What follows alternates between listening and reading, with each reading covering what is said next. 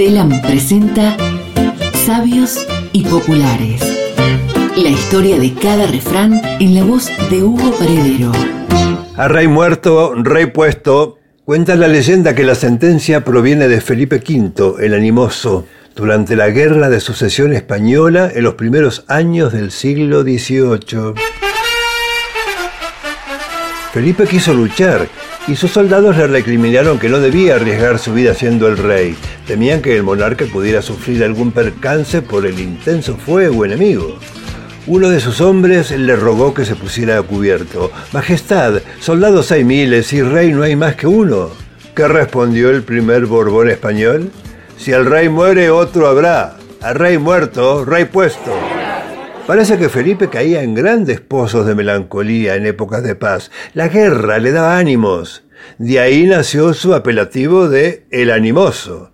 Melancólico y todo, el hombre se las arregló para monarquear el país durante 45 años. Claro, en su origen el refrán expresaba la continuidad dinástica de los reyes, pero el tiempo, casi siempre sabio, lo tornó útil para recordarnos que nadie es irreemplazable, sea quien sea, haga lo que haga.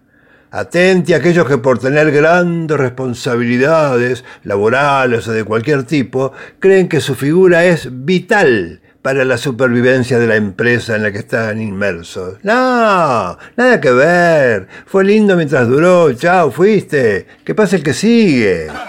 Los españoles asimilaron de entrada que el refrán a rey muerto, rey puesto también les cabía a los plebeyos, pero atentos a su identificación con el sentido trágico de la vida, le agregaban estos derivados. El muerto al hoyo y el vivo al bollo. Al vivo la hogaza, al muerto la mortaja. Quizá dando a entender que la muerte es tan inevitable como reemplazable somos todos los vivos. Seguí escuchando Sabios y Populares con Hugo Paredero. Todos los martes en telam.com.ar o a través de Spotify.